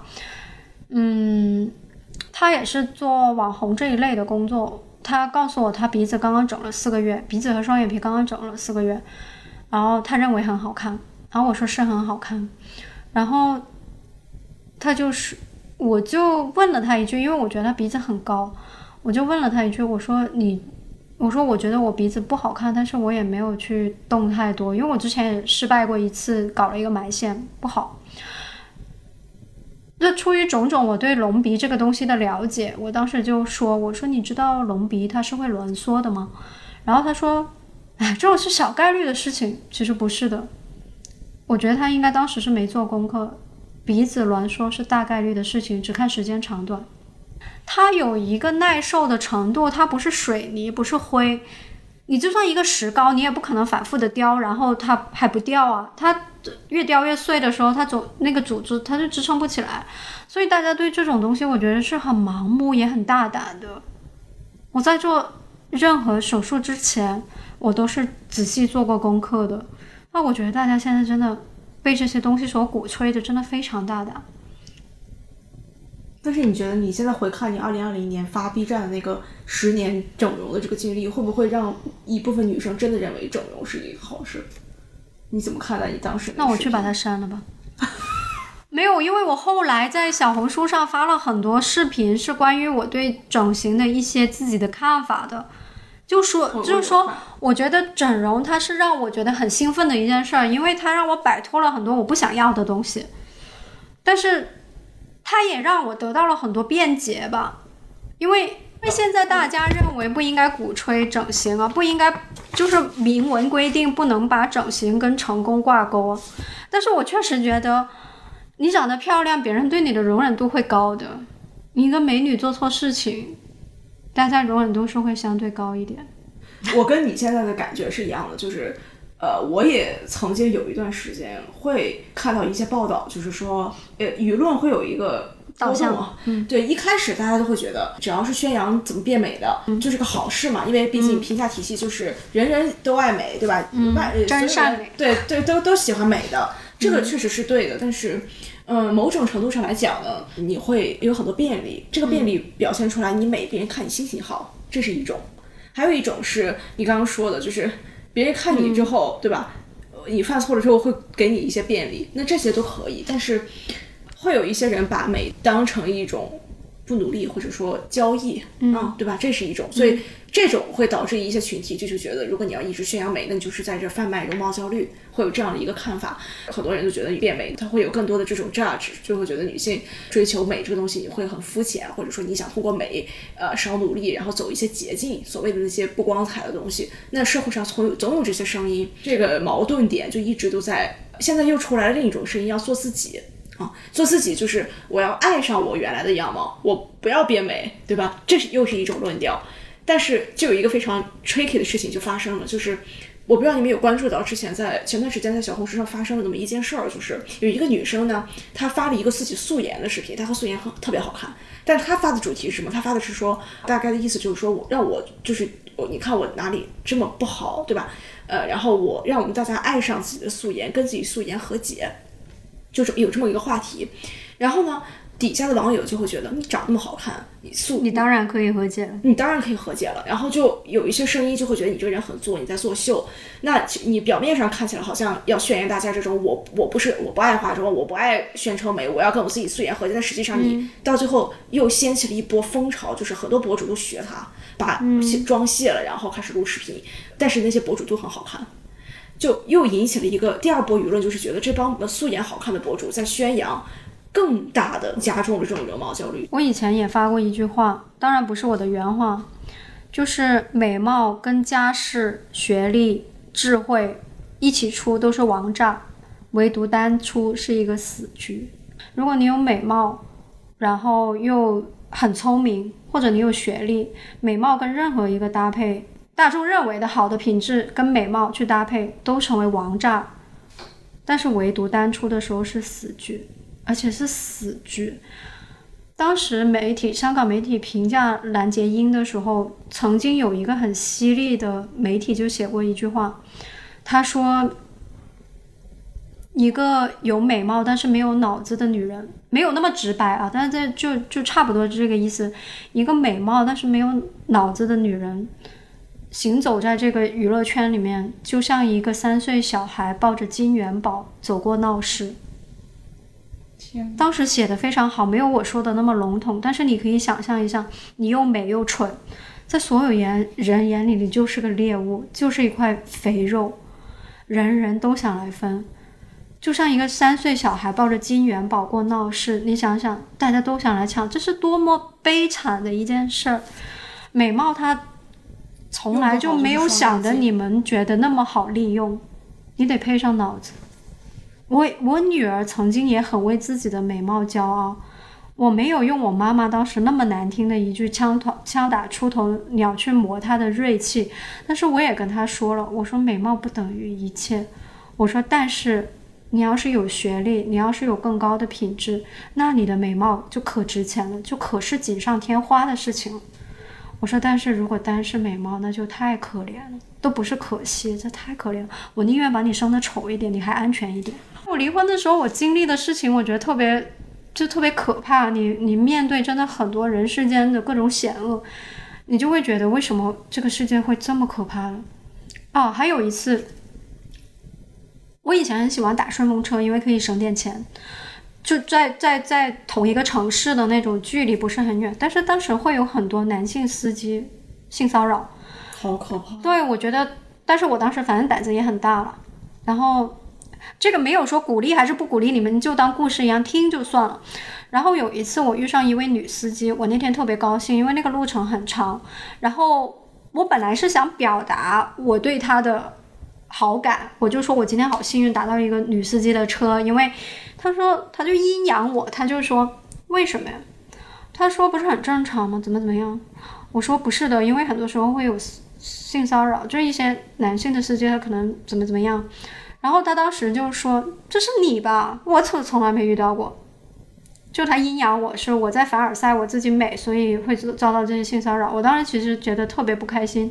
然后他把我送到小区，那天下着大雨，他都不愿意开进小区，就在门口停。然后我淋着雨冲回去我的工作室那边。若干年后，美貌的空姐出事儿，遇害了，还有很多这样类似的事情，你还会觉得真的是我凡尔赛吗？不是的，你没遇到过，不证明。不证明是你美还是不美还是怎么样，就是说，大家可能对美貌都有点恶意了，你知道吗？你就认为我在凡尔赛，我没有，我其实真的觉得我我能有一个女司机来接我，特别开心，因为我觉得我很安全。但我我自己作为一个妈妈的建议哦，就我也把你当晚辈一样看待，我就是觉得。社会的进步不是一天就能达成的，就是它大环境是这样，你该保护自己的时候，还是尽量适当保护自己。比如说，就是我们骂归骂，杠归杠归杠，你总不见得凌晨三点钟在黑人区里面出现是一件很嗯安全的事情吧？他总有这样的人或者事儿，我们能做的是尽量对自己负责就好。所以。说这些话的人，他不应该。但是我们作为女性，尽量保护好自己。世界还是很险恶的，我我自己认为，嗯，但也有很好的人，嗯，比如说我以前去搭车，我也没死，就真的，但出事就是一次性的。前一段时间去一个朋友的聚会，当时他就有一个跟我年纪看上去差不多的女女性。其实我一般就参加这种活动，我也知道我的长相或者我的气场是具有攻击性的，那我尽量躺平一点，就是 我不想惹不愉快的矛盾。包括我也就我从我都知道我从小的性格是怎样的，所以长大以后我就会收敛起这些性格，我就尽量躺平，尽量就在大家面前做个搞笑女就算了。比如说，有人当场夸你说你长得像张柏芝，那你肯定是开心的嘛。你不能说你放屁，对吧？你还是话啊，真的吗？那要营销一下吗？就是就这样开玩笑。其实我那天真的已经躺得很平了，就是我又没有凹造型拍照，我真的觉得我已经很小心了。包括我跟你相处交往也是，比如说我们第一次见面的时候，对吧？我还是素颜，还是很很平庸的出现在你面前。很平庸，你不觉得吗？那天我已经真的是，但我大多数情况只要不用工作，我都是躺平的。那当时也有一些是我的客户啊，那我不能躺太平，我还是要化妆的。然后，然后当时那个女性，我就觉得一直就不是很友好。然后说到我的平台或者什么的时候，她就说。因为我很谦虚的说，他们说哇你粉丝好多，我说不多，其实我也想转型，我说我现在做的也很吃力，怎么怎么样？那我觉得这是一个很礼貌、很体面的回答。当时那一位女性就跟我说，她说你不介意我问一下你年龄吧？我当时以为她是开玩笑，我还跟带我去的那个朋友说，哎，是开玩笑吗？我要告诉她吗？还是让她猜？然后我朋友就说你就告诉她呗。然后我说我今年三十七了。然后那位女性就跟我说，她说。说实话，我觉得以你现在这个年龄转型已经太晚了。我如果当时发生什么事情，大家骂我丑也好，开我玩笑也好，甚至你开黄腔也好，我都不会去反驳你。但是当时他触碰到我很不高兴的点，因为我以他为终身职业的工作，你告诉我我职业生涯快到底了，我当时就很。我不信，就是还是那句话，就别人 PUA 我，我就谁说我不行，我就不跟谁玩。所以我当时就突然间我就长刺了，我的刺一下子就出来了。我就跟他说：“我说我不是这样认为的。我说因为你你在成长，你的粉丝也在成长。我说审美这个东西靠的是 sense。他就说。”很，现在我们的客户找的都是九零后的小姑娘，九五年已经算老了。他是他原话，九五年已经算老了。他说，这么多女生，这么多漂亮的面孔，都在都在做客户，现在都不要你们这种的，找的都是年轻的。他他们都十万八万一条抖音，不便宜哦。他意思就是，他们就这种，就不是你想的这种小咖哦，他都不便宜哦。然后我当时就跟他说：“我说刘嘉玲说的，他说这个行业永远年轻貌美是的面孔是无限量上架的。为什么我能到今天？我靠的不是这张脸，我只是把这张脸保养的好一点，让我自己看起来舒服一点。但是我靠的是我自己审美，我自己 sense。他说品牌的人找像像什么，呃，那当时是于婉婉是吗？于蜜，就那个你说博主吗？名媛。名媛哦，于婉婉，对于婉婉，她当时就是说，像那些名，就是那些名流，就是那些头部的博主，品牌的人不会认为，呃，在乎他们的年龄，但是其他的小的中腰部的博主，品牌是很在意年龄的，大家都想趋向年轻化。我心里面想，你这段话是代表品牌说的吗？因为在于你的角色是一个 agency 之类的，哪怕是一位投资人。那你这些话是代表品牌说的吗？如果但凡这段话是公然放出来，我觉得这个品牌应该好感度瞬间掉到为零，你要背负起你作为他们 agency 的责责任。我作为你口中说的那些品牌的 V V I P 客户，我现在今时今日我有这样的消费能力，我用的这些产品，如果让我知道这个品牌背后是这么认为，我这个年龄是不值得再再被用、再被利用，或就认为我这个年龄的人是不再有价值的，是值得被放弃的，那我永远不再不再用这个品牌，我就跟这个品牌决裂。我相信所。而且你这些品牌本来针对的就是高端线的，都是针对于这些稍微年长一点的女性去使用的，他们是更大的需求，或者是你们的目标客户。但是你如果是这样说的话，就你这个是认真的吗？你你也就这样对我说吧？你敢在品牌面前这样说？你敢公然这样说吗？而且我也觉得品牌不能一直。就大家不能被品牌那种白幼瘦的审美所洗脑，因为其实就是在给你制造焦虑，然后提出解决方法而已。你们的标准被别人去设定了，很喜欢去表达自我，但是很缺乏自我。现在都是短视频时代了，你觉得有没有下一步的计划？就比如说你想要转型嘛？我下一步计划就是做你的常驻嘉宾，可以保持我心情愉悦开朗，胡说八道。其实呃，我可以跟你分享一下，我就我也我也不呃，我现在大概聊了有呃五十多位吧，就是 KOL 这个行业，我发现原来 KOL 是这样的一个群体，就是我会觉得他们活得有点累，你知道吧？就是我是挺累的。我为什么刚刚问你那个问题？因为我觉得就是你前一秒这么那啥，对吧？你后秒要面对这样的东西，就是你我我在想这帮人心脏得有多大呀？就是一会儿那样，一会儿这样。然后也也不会让自己感觉到很羞耻，就是一分钟之前你还天天走后台，然后一分钟后就要马上把自己调回到一个正常人的这个状态。没有，他们平时也不太正常。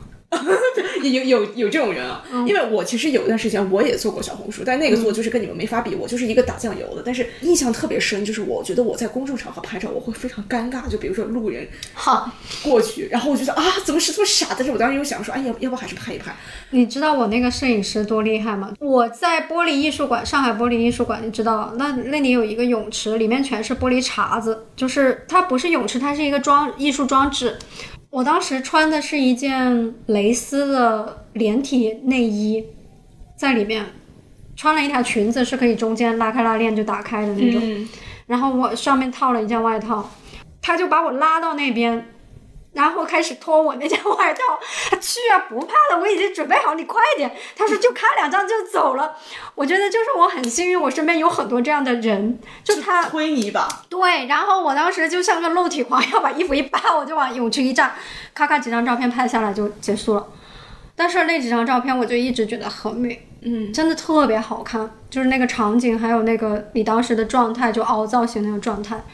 其实我们也想，如果他万一有人来怎么样，那来就来呗。嗯，他就不停的告诉我，他没有人认识你，快点快点拍呀拍呀。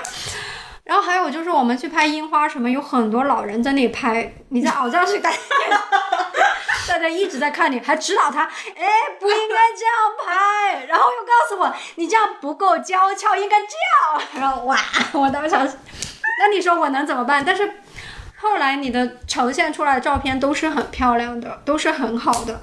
所以你也就觉得这些也成为你很开心的一些回忆，嗯，真的特别理解。哎呦我天呐。对呀，所以你那些说当众拍照，也就是在咖啡厅什么的吧？像我们这种不是更社死吗？然后还有就是我以前英文还不好，你知道吗？然后品牌的高层又都是外国人，然后我当时就很不敢去说，他就在车上反复跟我练，你待会儿要说什么？对，跟你把你的发音矫正一下。好，倒是去了，我还是怂。他他说你去不去？你不去就我去了。我当时还没明白他说什么，就你不去就我去。结果他冲上去跟人家品牌的人就开始用英文说。我是 KOL，我很想认识他们，然后就轮到我上了。那你不说也得说，对吧？你就硬着头皮说，然后你就会自我介绍。其实你开口说就没有那么难了，你也是正常表达而已。嗯嗯，然后你就开始很愉快的聊天，好多次都是这样。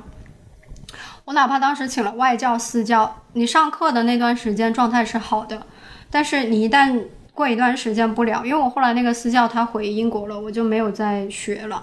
口语就是以前是我当时为了去戛纳电影节，我是每周一一次跟他出来，就是线下，然后他会带着我一一直都是说英文，然后呢每天一个小时 online 去去讲口语，因为他是个外国人，他不懂中文，我只能你就算不懂，你就换种方式跟他说，然后你就会越说越灵活这样子。所以你说 KOL 难不难？很难的。你为了你看全方面，你以前不愿意学的，你都得学，而且现在。大家又很聪明，就是说你写些什么东西被人翻出来一些悖论，现在网友们都很都很厉害的，他们的各种贴各种对，而且他们的他们的知识水平其实也很高的。作为一个成功 KOL 要素是什么？你什么都要会，你还要不怕苦，你还要够足够幸运。嗯，你现在还能看到那些负面评论，你是什么感觉？你现在有恢复的更快吗？比以前？你跟他们吵架，你看到负面评论就不错了，证明你还红呢。你看不到评论的时候才是最可怕的，因为大家都在做数据的时候，你的真实的评论就会被数据盖掉。我觉得那时候是我觉得最伤心的，所以我现在半死不活，我也不想去搞这个。没有必要的话，我不会去搞那个数据。我觉得好难过，我都听不见他们声音了，我都不知道我自己做的好不好。我做的好的时候，也没有人再为我鼓掌。那种感觉特别难受，你只能把自己内容尽量做好，对得起你自己，你觉得是好的。也许有一天会有改变呢，比如说我现在跟你录节目，也许通过另外一种方式，大家会听到我不一样的想法呢。那谁知道呢？也只能保持着。你想做的事情，你的爱好吧。很多人会问我职业方向，以后的职业方向。其实我就觉得做你爱接触各种，你知道，就是美好的东西，或者是不不错的收入的这些等等等等。但是有没有一些呃体验或者是经验，是你在加入这行之前从未预想过的？我没想过我认识这么多老大，我也没想过我会被动学习，我也没想过。我四十岁不到，我已经去过七大洲八大洋，就是，嗯，我飞行记录现在是五十多万公里。那你想想，我这几年飞了多少地方？然后每一年都是排行百分之九十九点九九九，啊，没有百分之九十九点八几这样，嗯，还是很高了吧？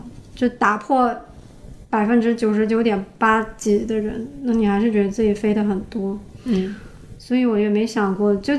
就经济没有完全独立，财务没有完全自由，但是去看世界的愿望提前都没少玩。对，看世界的愿望提前达成。嗯，如果现在有一个年轻人，他过来问你说：“我特别想当网红，我特别想当 KOL，我很喜欢这个职业。”你觉得你有什么建议给他？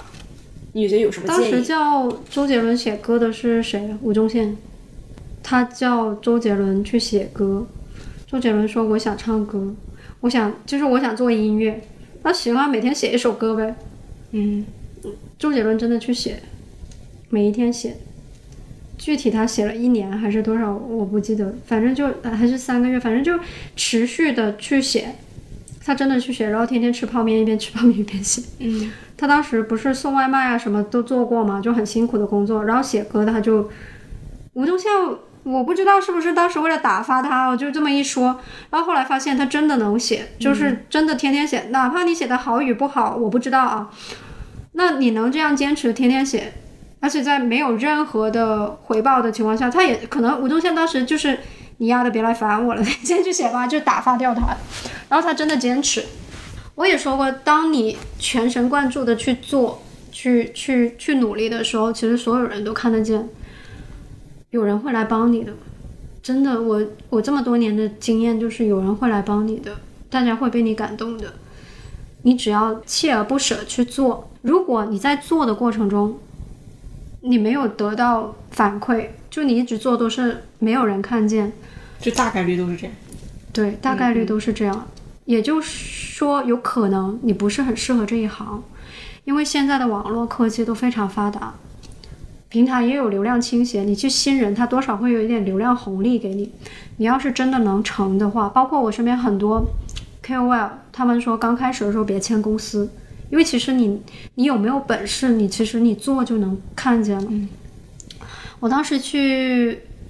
澳门美高梅的时候参加过那个大湾区的艺术论坛，当时很多厉害的前辈都在台上，然后有一个提问环节，应该不是内内定的，因为大家真的去在提问。然后其中有一个男生，他站起来的时候他就问，他说怎么样才能让自己的才华被看见呢？就是当时那位前辈在台上就说。以前问这个问题 还有点意义，现在问这个问题一点都没有意义，因为现在社交媒体非常发达，你有才华的话，你在上面发东西一定会有人看见的。同意。对，你要被看见的话，实在是太容易了。但是说之后，你要是讨论之后的发展，我们还可以讨论一下。对你还可以签公司什么，还有别的解决方法。那你要是怎么被看见？你要是有才华，现在要肯定是能被看见的。因为社交媒体实在太发达了，你持续去做，以前真的还有这个问题还有的去问，现在就是做就是了。所以那个年轻人来我面前跟我说这个，我大概率也会跟他说：“你做，你先发内容。如果你连这个都坚持不了，你发几个月看看。如第一是你坚不坚持得了，第二是你发出来东西有没有人看。如果你一直做，它没有一个爆点，或者说你你也不知道怎么去调整你的方向。”很有可能你就不适合这个东西，有哪这个话有点难听，我觉得。我觉得就是道理是都是都是确实是这么一个事情，但是现在很流行一句话，就是这个也饱和了，那个平台也饱和了，呃，好内容已经已已经都饱和了，都被头部都占占。还有一个问题就是，我刚刚本来也想说，后来忘记了，就是平台现在大家以前都有一套方法，就是说。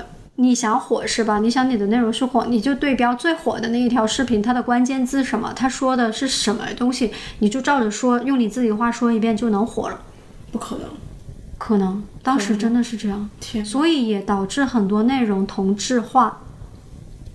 就是这个话题越来越多人讨论的时候，它自然就会成为一个热门的话题。所以就别人怎么说，你就跟着怎么说。它成功了，必然是对大众的口味，因为它经过平台的推送和什么筛选之类的，它它经过算法之后，就这个内容都是大众能接受的。那你再照着说一遍，它也能火。用你自己话说一遍，同样的观点是吗？比如说你是一个反向的观点，那不一定。但是你如果照着他这样说，你再加上你个人表演欲啊，大概率不会出错。大家早期的时候都是这样做内容，不是我最早的时候，是说这两年大家玩平台都是这种玩法。所以你为什么觉得饱和？为什么觉得内容同质化？陈丹青为什么说大家都很喜欢表达自我，但是没有自我？就是这种感觉，我也是这种感觉。你不信，你现在看看。你查最简单，我之前做过 HPV 的内容，因为我自己生病了，我当时很想去找一些解决的办法，结果发现全部人说的都是同一个东西。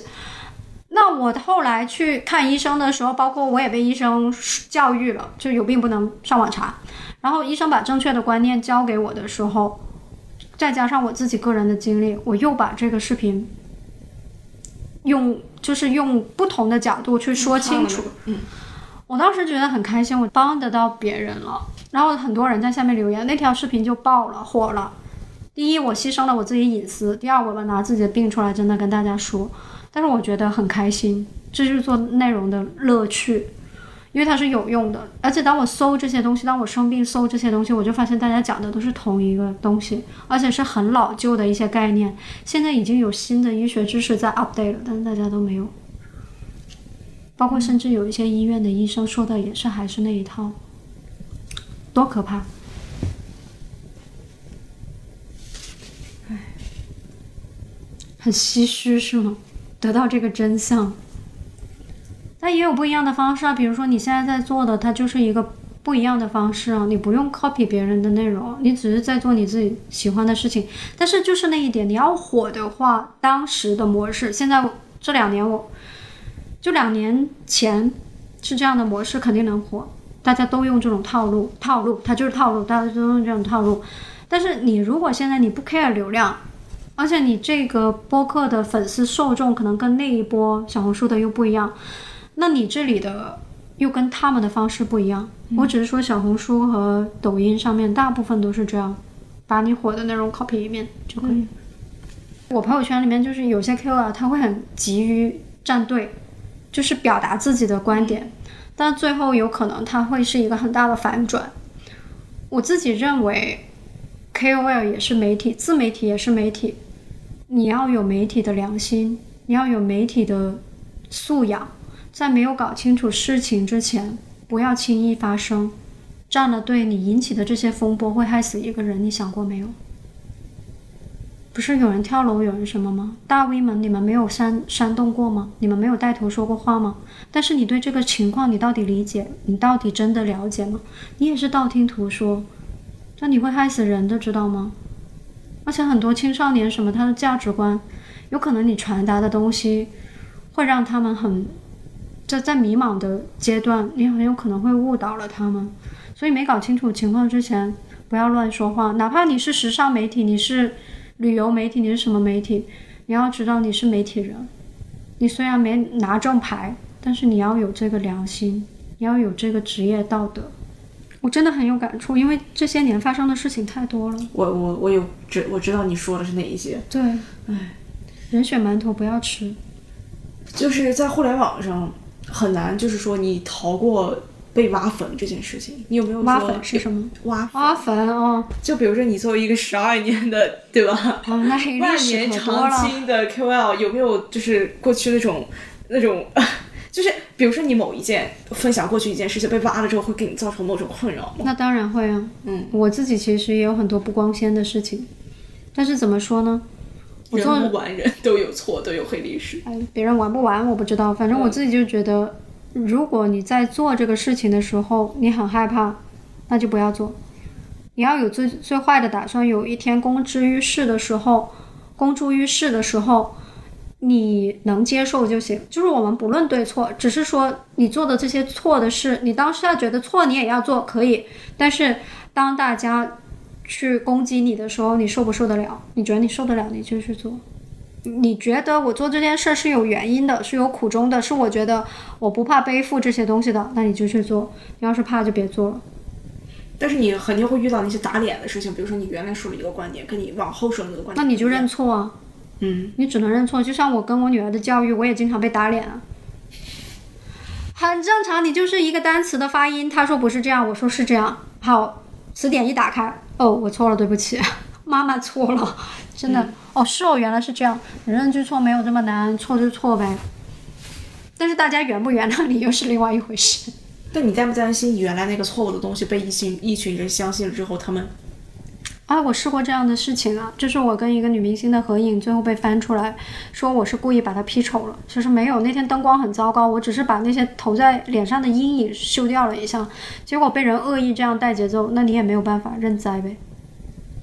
你甚至都没有。出来说不是的机会，我后来跟品牌的人喝多了的时候，我就说了，就因为事情已经过去很久了，我说那一次我真的没有这样做，因为我觉得是对我人品的这种侮辱。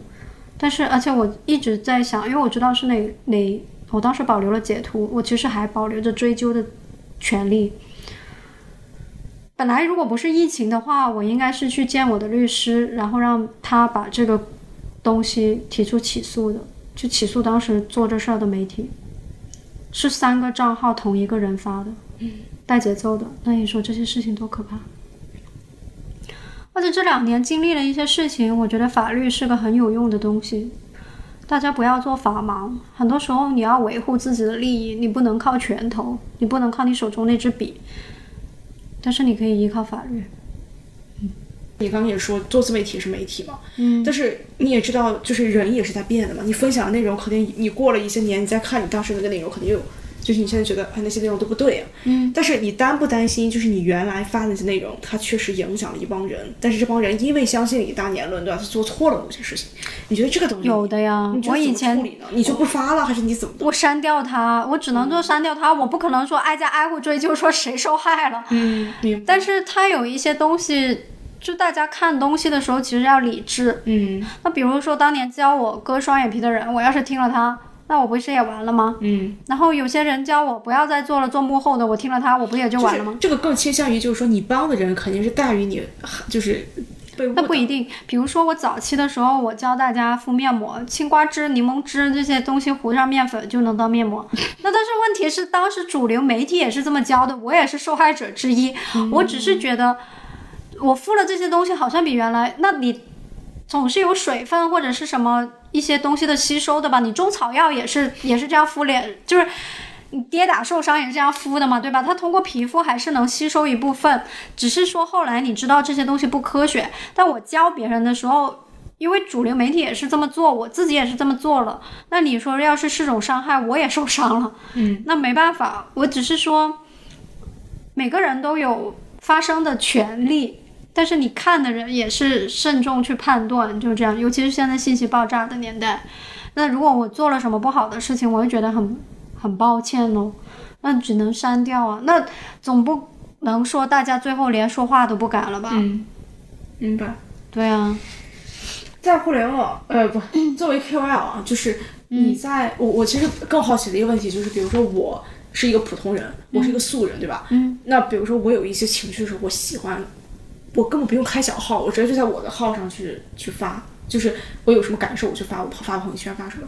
但是你们因为你们的工作原因，这是这些渠道变成了你们一个工作工具，就是你的所有内容都要发出去，而且这个内容本身也不是你的，某种程度上它有一些要恰饭的内容，那肯定也不是你自己的个人感受。那你们自己个人感受在哪里发呢？通过什么样的发泄渠道？亲戚群、朋友打电话、做采访，嗯，所以你们的你们不会开小我的号，别人开不开我不知道，我是很懒的人，我连开两个账号这样发不同的垂直内容我都不发，有钱的我都不干，还这种没有钱的，你情绪跟心理医生说啊，他收了你的钱的，你跟他去导正负能量就好了。嗯我当时不是说淘宝上面出事儿的那件，就是在微博上淘宝那个系统当机的事情，我不是公然说了吗？我最后就被我一个做品牌的朋友给教育了。他说：“你觉得他是工作的地方吗？他是你恰饭的地方吗？”我说是。他说：“那你这种私人恩怨就不应该放在上面啊。”，当然了，我也不是全部认可，但是确实，尤其是我刚刚也说了，你作为媒体人，你已经知道自己的厉害，本身做这个文笔就不差。嗯，很多人他想表达自己观点，但是有点词不达意。一旦你表现出他们的想的内容或者什么，瞬间被大批量的转发的时候，那你要考虑这个后果所带来的负面影响。你会复盘或者是看你曾经拍过的照片吗？会，我还会看哪些，就是我现在看起来，我三四年前觉得拍的很好的东西，其实我回过头来看，我觉得，嗯，那时候的表情啊，或者细节啊，或者光影啊都不对啊，其实还是会这样去想。嗯，而且你随着你看的展览越来越多，你接触的好东西越来越多的时候，你就会觉得啊，原来我那时候差点什么。嗯，对，因为肯定复盘，我很喜欢看我自己发过的内容，比如说我发了一条朋友圈，我可能这半个小时都不停的去看看，然后多人点赞或多人留言的时候，我会看大家观点是什么。我不是一个很有主见的人，我决定一件事儿的时候，我会跟很多人说，就我身边我觉得靠谱的朋友说，说完以后我会把他们的意见综合一下，择一个最优方案。我是这样做事情的，就也不好啦，但是。就是我，我是这么一个做事方式，所以我会复盘，我会看很多我做过的东西。但我这人也有一个很大的毛病，我只揪细节，大方向反而比较乱。你觉得现在回头看这些，嗯，你发过的这些每一条微博，或者是每一个呃每一条单条的内容，你觉得就是这些碎片化的，但是很精心经营的内容，你觉得你认为它们组成了什么东西？你如何看待它们所构成的某种意义？如果有的话，比较像日记，包括我去过很多地方，然后把它录成视频。你也看过很多我的游记，然后我就会把它全部看一下，就是回忆。而且现在很，就我跟别人聊天，比如说我聊到我去冰岛的时候的一些回忆，我可能一时之间我不是从相册里面找照片，我是从微博里面搜一下冰岛，就我自己的微博里面搜一下冰岛两个字，它就会跳出来。微信朋友圈能不能出一下这个功能啊？因为朋友圈比较难搜这个，但是如果你说在微博上就很容易搜到，然后我就可以马上分享出来给我朋友或者什么看。所以它更像你的一个日记本。对，就是商业化的东西也有，但是比如说我要找哪一张很好看的照片，我记得是给雅诗兰黛拍的，然后我就搜一下雅诗兰黛，然后那个照片就会出来。说到这个地方，其实我作为一个呃，还是作为一个外行，就是我，在我看来，呃，我其实这个问题我想问犀利一点，就是我可能不知道怎么婉转的去表达。那你就犀利一点问吧。就是因为你的某种代言的东西，啊，我一直在想，我就想不明白一件事儿，就是虽然我做品牌的，但是我有时候我也觉得就是请 KOL，因为你们有流量可以帮我们带货，嗯就是对吧？但是我是一直想不明白一件事情是什么呢？就是有些人呢，你说你在酒店也挺好的，因为毕竟你这个人可以跟这个景去去达成某一个照片。嗯，但是你有，我有的时候也在问这个意义是什么？就是一个美女站在一个环境下，她摆了一个非常好看的姿势，那代表了什么呢？我是真的在问这个为什么，不是说我在 judge 这个事情，而是我是真的觉得，因为你以前问这个问题，它就像广告代言一样，嗯因为这个人他其实大家做的内容，其实你是要经营一个人设。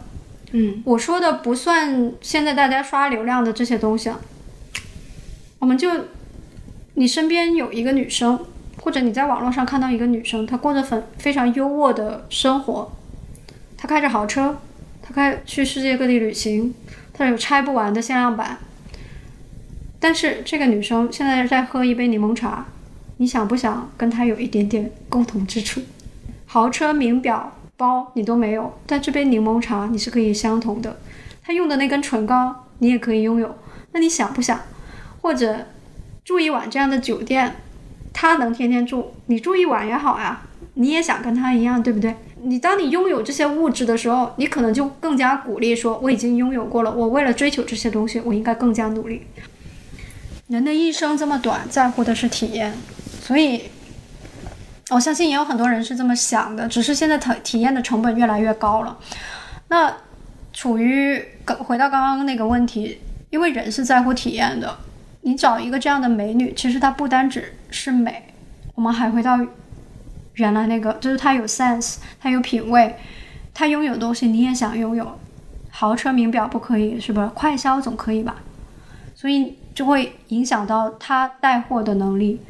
所以为什么你们买的其实不应该是是一个年年轻漂亮的面孔，是她的人设，而那个 agency 当时跟我说的，我觉得也是不对的。她年轻漂亮有粉丝，那喜欢她的人，其实她有更多，比如说她营销的是一个什么样的东西，它内核是什么？就是她的漂亮，大家想拥有，所以她代言这个东西，她才有用。嗯，如果单纯是漂亮，但是只是漂亮就看过就算，它是没有这个意义的。你回去看那些已经发过的代言的那些图片，嗯，你觉没觉得它某种程度上变成了某种品牌的一个怎么讲？象征吗？啊、对，可能更犀利一点吧，就是可能变成了一个符号，然后去给这些各种各样的品牌去代言。在这个过程当中，你怎么去说服自己相信这种意义呢？我不知道这种可能有点抽象哦。嗯，就你说我介不介意变成他们的一个工具去做营销？我不介意啊。嗯嗯，还是那句话，比如说这个唇膏本来是挺好的，但是它没有被赋予什么意义。当他请了一线的国际明星去做代言的时候，别人就觉得他应该是跟一线国际巨星挂钩的，它应该是那个 level 的东西，这支唇膏它就有了意义。然后他再找了很多名媛去代言它，那大家也觉得用这个东西的就应该是名媛。当然，它这个东西要配得起它的质感，它的它的质量，不然的话，可能大家用了之后就会觉得，就这个效果也是大打折扣的。但是我们针对于大牌来说，针对于好的品牌来说，好的 quality 的东西来说，那你这个东西做出来，你找这些人去代言，那它的价值就不一样了。因为他找国际巨星代言的时候，大家就认为，哦，这个东西应该是国际巨星用的。它就是这个 level。如果我想我的人生更进一步，我可能也要用这样的东西。嗯，我值得拥有这样的东西，这样这样说吧。然后我再找名媛去代言，那大家都说名媛用这种东西，我也想跟他们 level 差不多。那对于我们 KOL 来说也是哦，我知道这个大牌国际巨星和名媛都在用，我也想就是跟他有合作，那证明我的 level 也高。那品牌也会反过来想。这个 KOL 他是什么东西？首先，他的生活质量，他开的是好车，他住的是豪宅，他所有的东西都配得起我这个品牌，因为我的品牌是国际巨星用的。那我觉得这个 KOL 跟我们调性也相符，所以我们会一拍即合。就这样，所有的品牌宣传其实不应该只看流量，你应该要看这个人跟你契不契合。当然，品牌也知道。对，嗯。你知道我看了，我我我我，所以大家是互为符号，这个。奢侈品对于我来说，它也是一个符号，它象征了我有这样的经济实力去用它。当然，品牌不是傻的，如果我真的是一无所有，我根本买不起这些东西的话，他们也不会找我合作的。我也跟你说过，最早的时候我就是不停的买买买，我自己成为 VIP，我就有各种机会去参加他们的活动。嗯嗯。其实我我我有一次看到一个杂志上，就是刘雯对于她作为一个模特去拍照的一种感受啊。但是她说完这句话，我觉得有点呃感触，就是我可以跟你分享一下。当时那个采访的者，他是文字采访，就问他说：“呃，你觉得你拍这么多大牌，对吧？你跟各种产品合影，你觉得你每次就是在镜头面前摆出一个表情，你够不够？或者你你觉得这个事情有没有很腻？你懂吗？就是。”就你摆出这个表情，又能代表什么呢？你你真的想通过这个，然后你知道刘雯怎么说的吗？刘雯说，我大概的意思是这样，我不会复制原话了。他说，呃，有很长一段时间，他觉得很很迷失，就是很迷茫嘛，也觉得就是为什么我要站在那里摆这样的表情，我的意义是什么？我到底能给品牌带来什么？但是我拍了很久之后，我发现我找到了一个意义，这个意义是什么呢？就是我发现。我的眼神变了，变了什么意思？就是我以前拍照，我真的就会觉得我要是怎么凹姿势，就是还是在技练那个技术的层面。然后慢慢慢慢到了一个层次，就是我要，呃，诠释给这个品牌，就是你刚刚说的，就是我要赋予这个品牌一些意义，这是第二个阶段。然后我现在这个阶段，我不会去想说我赋予品牌什么，但当然这个也是有的是叠加的，不是说这个就不要了。但我有一种感觉，他说了一句话，就是他说他现在要从他的让这张照片去表达他当下的心境。和他当下的这种心情，要通过他现在这个表情表达出来。他不会再去考虑说，我这个表情是不是美的，我这个表情是不是好看。但是我是想通过我的这个照片去表达出来我当下的这种感觉。直到我过几年回过头来，我再看这张照片，我就能想象到当时他在经历什么样的事情，他他当时的人生在经历一个什么样的阶段。所以就是因为这一个他这么一个回答，就让我重新思考了。我知道你想问我什么问题。嗯，我其实。很多时候，因为品牌它是有要求的，就硬性规定你只能怎么怎么拍，你什么具体到你什么 pose、什么表情，你的指甲是什么颜色，你当天的穿着搭配都要先提交，然后呃 confirm OK 之后，你才会出现这样的表情，出现这样的 pose 这样的场景。所以这种对于我来说，就是我觉得是毫无意义的，我只是一个道具。我知道你要我做这个事情的意义是什么，对，因为我是还是刚才那句话，就因为我是高级的，所以我用你的东西，这个东西就是高级的。你要我传达这个东西，而且有很多人不止我一个，就一百个人都这么说的时候，大家就觉得是真的。OK，这种东西对于我的创作来说是完全没有意义的，可能我的内容我觉得也谈不上创作吧。然后第二个就是，我记得我当时去冰岛。我很开心，因为它是我多年的愿望。但是我当时招不了商，因为我不是一个商人。我其实这一方面挺没，挺挺不聪明的。那我当时呢，跟我最要好的品牌要了一些东西，然后我说我带去那边拍，但是好不好我不知道。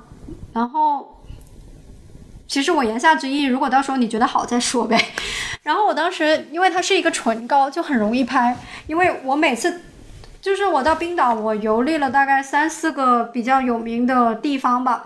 然后我当我一打开那个唇膏的盖子的时候，唇膏的盖子里面就会出现那个场景，然后大的我看了一拉过去之后，你就看到，其实他当时就是刘雯说的，我当下的心境，我当下的心心境就是我愿望达成了，我多年的愿望达成了，我看到极光了。我打开它的时候，它会出现各种我梦寐以求的这个旅行的场景，我觉得好像一种圆梦。然后这个产品见证了我当时的心情。那一条片子客户最后很喜欢，是之后他们才买了单。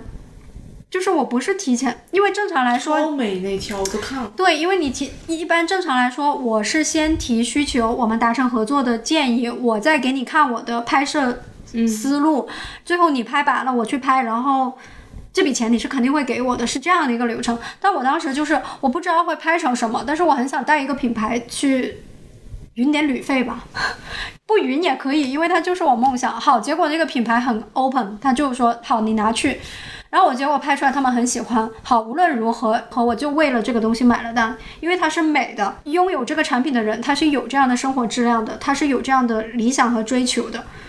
那我觉得 OK 啊，他就跟我品牌价值吻合了，我愿意为这买单，我就觉得这是很愉快的合作。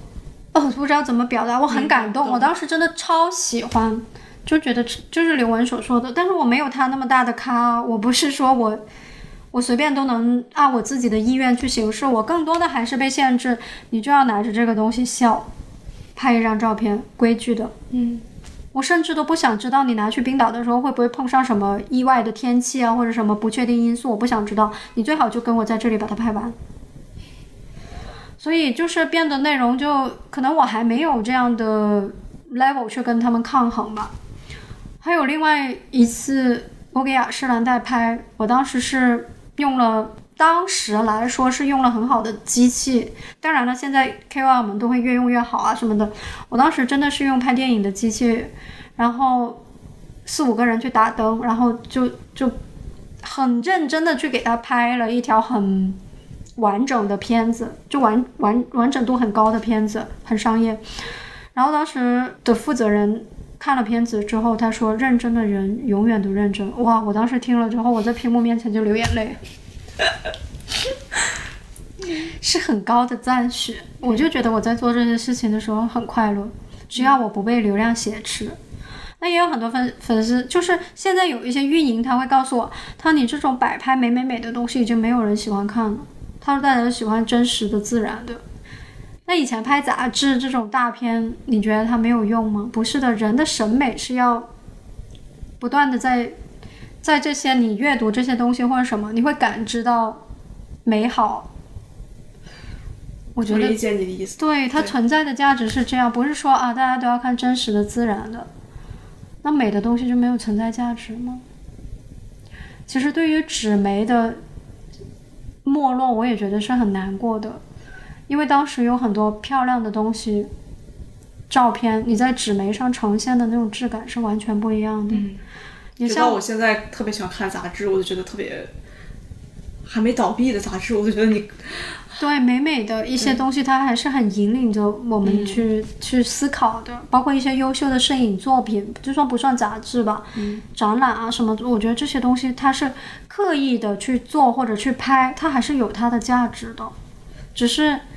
可能这套价值不被大家所认可，我也不知道，我要不管他们。我是很喜欢真实啊，我觉得真实没有什么错，但是真实不代表你要，嗯，劣质。就是我觉得很多人把真实等同于劣质，把美等同于装，把美等同于包装，我觉得这是不是一个不是一个概念？对啊，我觉得很可怕。有句话说。别人眼里的你和你自己眼里的你，还有真实你，这三件事永远是三件事。从你开始做 KOL 到我们本场对话的这个时间点，你对自己的认识或者是定义有发生过变化吗？没有。嗯，抛开事业或者是成就，就是嗯，或者是所有你别人给你赋予的也好，还是你自己赋予的也好，这些标签之外，你觉得还可以用哪一些词来形容梳子这个人？他是一个会画画的人，他是一个挺喜欢说话的人，他也很怕别人对他说三道四。其实他没有强大到可以不在乎别人的看法，他很在乎。嗯，他又不是很完美，又很自卑，但表现出来总该是强大的吧。他给过很多人正能量吧。我离婚的事情大家都当正能量一样看，因为我能活得好，因为我离婚离得很早，但是我又最后靠自己的努力能混得很好。然后大家离婚的时候都来先问问我，包括比我大的哥哥、uncle、妹妹，什么都来问我。他们问我的时候，我都觉得很惊讶。其实你能过得好。你就给别人有一种希望，别人也想从你这里得到支持和力量。我觉得我正在做这样的事情，可能也给很多早期 follow 我的那些粉丝看到了，他们觉得我是草根出身，我最后也能混得好，我能过得好，也在影响着他们。就是有粉丝这样对我说过，在我生生日的时候，他说，因为我他会坚持写东西，他就。他没有想是要做作家或者什么，就像我刚才说，我只想写出来，写成剧本，写成什么，可能大家都会觉得他不一定会红啊，或者怎么样。但是爱好不能放啊，你总是越写越好的吧，你总是会吸取经验的。你不是不想干了吗？你不想四十岁退休吗？你怎么还想写？你说要我做什么？你没有说可以躺平啊，你说可以退休，那我肯定退休啊。你这问题怎么这样呢？啊，最后一个问题，最后一个问题是，搞死了。你最希望满足对自己的期望是什么？你有想过五年之后的自己，或者是事业会是什么样子吗？可以，呃，以前有希望的，现在觉得没有希望。以前我真的是想，就是我的职业规划是我做 KOL 做到我真的支撑不住了，然后我就安安静静的写东西，就是把我这些。所见所闻所经历写成书，写成内容，就赚不赚钱都可以，出不出名都可以。我只是想把你，我只是想把它整理出来，嗯，整理一下。那你回顾你人生或者什么，回顾一下，四十岁会不会有点早？确实有点早，但是也挺多内容的了。嗯，不是说我的内容有多特别，关键是我觉得很多人身上的故事比我精彩，比我厉害，但是不是每个人都有时间或者心思去，嗯，去或者有这样的书面表达能力去把它做出来。但是我可以的话，那我想试试看啊，就这样。尤其是你刚才说那句，无论我做什么都有钱，就是我没有经济压力的情况下，那我当然写了，我本来也想写。嗯嗯。比如说，你在看那些已经过时了的，不是那个过时，就是你已经过去了的的一些合作的照片。你现在看他们，你什么感觉？我觉得也是，这五六年我的进步比较大嘛。我三四年前回看我五六年前的东西的时候，我觉得，哎，其实能拍得更好的。但到现在，我就觉得，啊，如果有那时候那么好就好了。就是，嗯，因为这两年实在是太难了，大家出不去。然后你你以前很多好看的照片，可能是在世界各地拍的，或者很精彩的一些东西。你是那个时候在旅游的时候，可能你人的心情很好，或者很亢奋，或者你看到新鲜的事物，你就特别有分享欲，然后就会分享这些东西。我在我在三四年前回看五六年前的时候，看的是美感，看的是我拍摄的进步，但是现在看三四年前的东西，是那时候的。光景，所以就心情大不一样。光景，你指的是就那段时光？这也是我我可以写给你吗？可以。